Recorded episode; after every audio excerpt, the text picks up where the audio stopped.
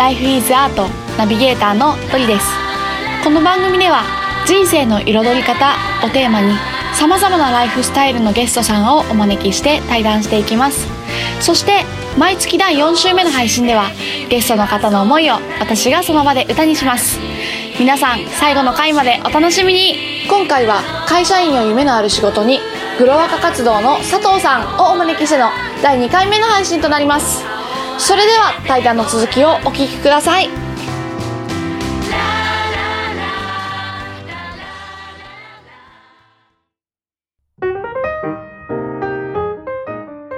まあ、グローバル若手会っていうのも非常になんかベタな名前で、はいつもいつももっといい名前にしようよって言うんですけど、結局一番あのわ分かりやすかったしなんかうん。楽しい感じがするんですよね。それで、うん、でなんかだんだんあの略称になってグロワカグロワカって言われて、はいはい。まあ、会社の中でも結構グロワカっていうとみんな結構知ってる人が多いと思いますね今は。へグロワカあグロワカ活動ねとかって。ーへー。その900社の中でもっていう。まあそうですね。結構知ってる人はね、今は多いですよね。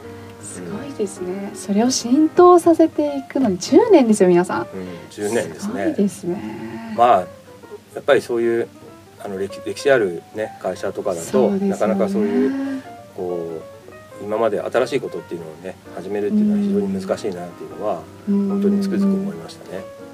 なんかねさっきも少しお話聞いていてやっぱりこう同じ部署内からの圧力じゃないですけど仕事しろよみたいな目線とかもありつつっていうそういう話もありましたもんね。そうですね。どうしてもやっぱり、うん。あのじゃああの社社長は連携してくれって言ってるんで、うん。連携してきますって言ってお おいおいって なんでお前がやるんだって、はいはいはい。あの実際の仕事場では、うん。その前にお前やることがあるだろうって、そうね。どうしてもそういう話になっちゃうんですよね。でうん。私も管理職やってますけど、うん。まあ部下がはい。なんかと突然ねそして、はいはい。あの他のあそこの会社と連携してきますとかって言ったらちょっと待って。絶対言う絶対言いますよね、はいそれは。はいはい。はいは。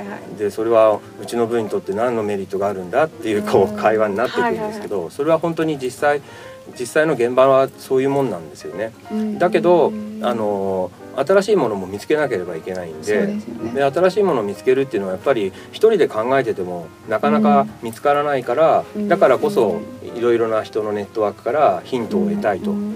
ていうのをあのそういう場にしていきたいなと思ってるんですよね。うん。でまあ、この活動をやってて一番思ったのは、はいあのいかにそのいろんなその、まあ、会社のその900社あるグループの中でも、うんこんな才能がある人がいたのかとかこんなすごいいいことをやってる人がいたのかとかあの素晴らしい人たちがいっぱいいたんですよね。でもなかなかそういう人たちっていうのはこう会える会う機会っていうのは少ないし、はいはい。その知り合う機会も少ないんですけど、うんまあ、こういうところであの勉強会とかそういう研究会とか、そういうようなところで出会うことで、うん。あの自分の仕事にそういうネットワークっていうのが本当に生かされていくとはいうようなことが、あの皆さんあのそそれを本当に喜んでますよね。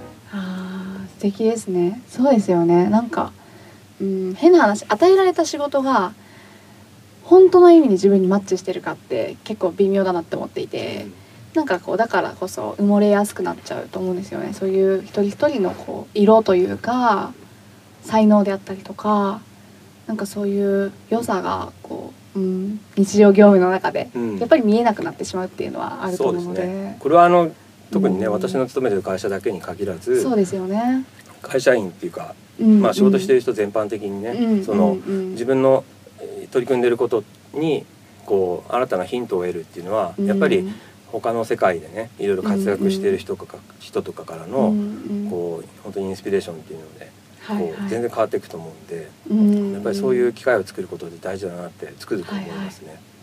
そうですよね。すごくこう佐藤さんの話を聞いていてなんかこう今今というかまあ10年間ですけど、まあ、新しいそういったこう取り組みをしていこうとしている姿勢とかこう結構なんていうのかなアグレッシブな姿勢があると思うんですけれどもこうまあ昔ですよね。その学生時代だったりとか、まあ、あとは若い時？若い時って言うと失礼かもしれないですけど なんかっていうところで行ってなんかもともとサラリーマンになろうっていう決めっていうふうに決めてこう入られたんですか？そもそも。いやいやまあまあ普通やっぱりみんな絶絶対会社員とかサラリーマンとかにはならないぞって思うじゃないですか。そういう時期もありますよねやっぱり若い時って、うんうんうんで私もやっぱり高校生とかの時は、はいはい。あのまあ、バンドとかもやってたからあバンドでこうねあの絶対に有名になりたいとか、はいはい。そういう夢持ったりあとはねアイスホッケーやってたんですよね。そうなんですか、うん。スケートが好きで。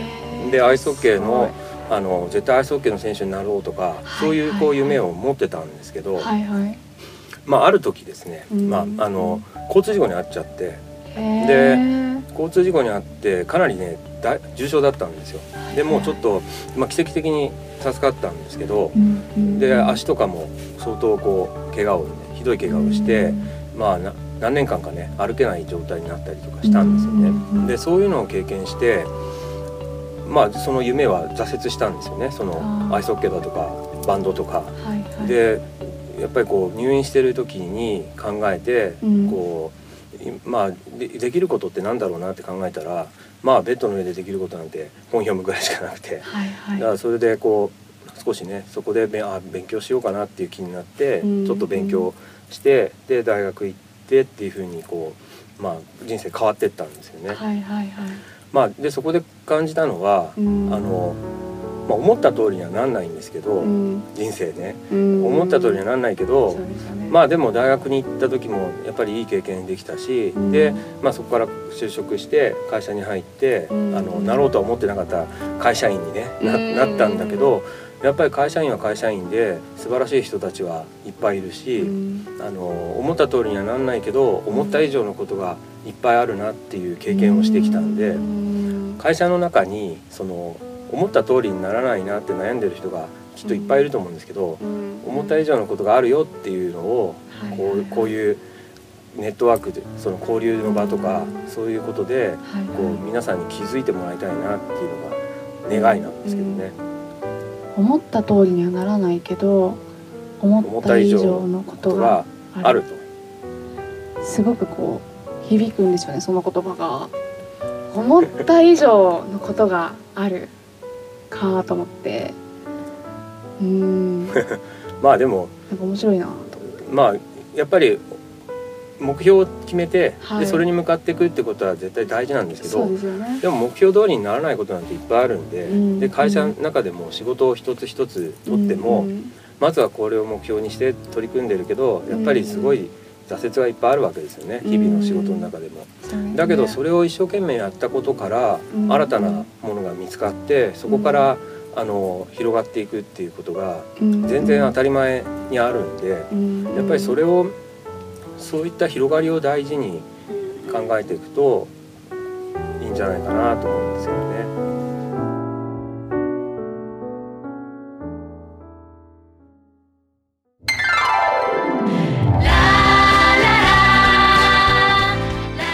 までお聴きくださりありがとうございました。ライフイズアートの配信は毎週金曜日に行っています。それではまた来週お楽しみにラララ